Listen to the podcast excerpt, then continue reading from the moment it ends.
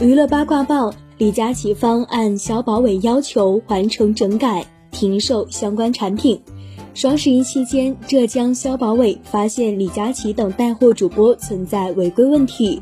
十二月二十八日，浙江省消保委收到淘宝、抖音等五个平台以及相关主播的整改报告。那从提交的整改报告来看啊，各个平台和涉事主播态度端正，提出整改措施切实可行、针对性强。涉及问题的相关主播也在消保委规定时间内提交了整改说明。